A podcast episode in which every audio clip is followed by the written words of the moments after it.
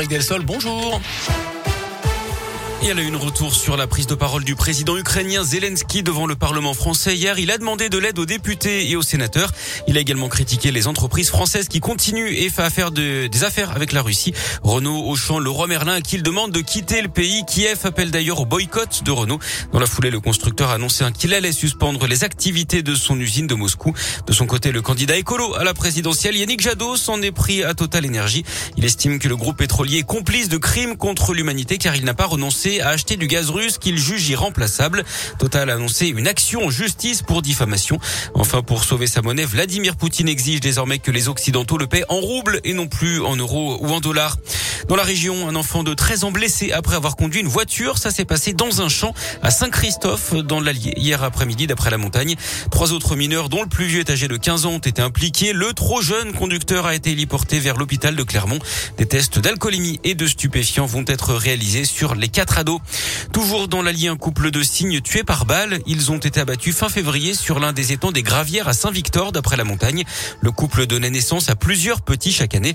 Une enquête va être ouverte. C'est un délit passible de 3 ans de prison et 150 000 euros d'amende. Et si vous viviez la Coupe du Monde de rugby de plus près, l'événement phare se déroule en France. Il aura lieu dans un an et demi maintenant, du 8 septembre au 28 octobre 2023, avec cinq matchs au total prévus à l'OL Stadium, notamment le 15 de France, la Nouvelle-Zélande ou encore l'Italie, le Pays de Galles et l'Australie. Et si vous voulez participer à la fête, sachez que le programme volontaire est désormais ouvert. Vous avez jusqu'en juillet pour vous inscrire via la plateforme volontaire.france2023.rugby.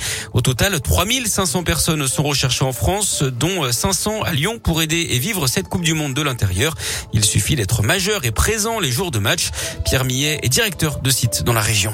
Alors il y a surtout pas de profil type. On veut vraiment quelque chose de très inclusif. Donc euh, déjà une parité homme-femme, multigénérationnel. On peut être euh, personne en situation de handicap, bien sûr. On peut être volontaire. On peut avoir des missions adaptées. L'impératif, c'est la motivation, c'est le sourire, et c'est vraiment la volonté de vivre une expérience en équipe. Un volontaire qui ne parle pas anglais ne sera pas euh, mis sur la touche sans aucune raison. D'expérience, on sait que les personnes qui ont participé à la Coupe du Monde de rugby 2007, à l'Euro 2016, même à la Coupe du Monde 98, ils vont probablement postuler et leur expérience c'est la bienvenue. Il faudra patienter jusqu'en septembre hein, pour connaître sa sélection ou non dans la liste des volontaires. Du foot féminin, c'est mal parti pour l'OL en quart de finale de Ligue des Champions. Les Lyonnaises battues par la Juventus 2-1 à Turin hier soir. Et puis en tennis, le premier tour du Masters 1000 de Miami. Côté français, c'est l'hécatombe. Manarino, Gasquet, Père et Simon ont tous été sortis hier. Ce Hugo Gaston et Clara Burel chez les filles se sont qualifiés pour le deuxième tour. À suivre aujourd'hui la suite et la fin de ce premier tour avec Joe Wilfried Songa, Hugo Humbert, Arthur Rinderkner, Benjamin Bonzi, mais également Alizé Cornet dans le tableau féminin.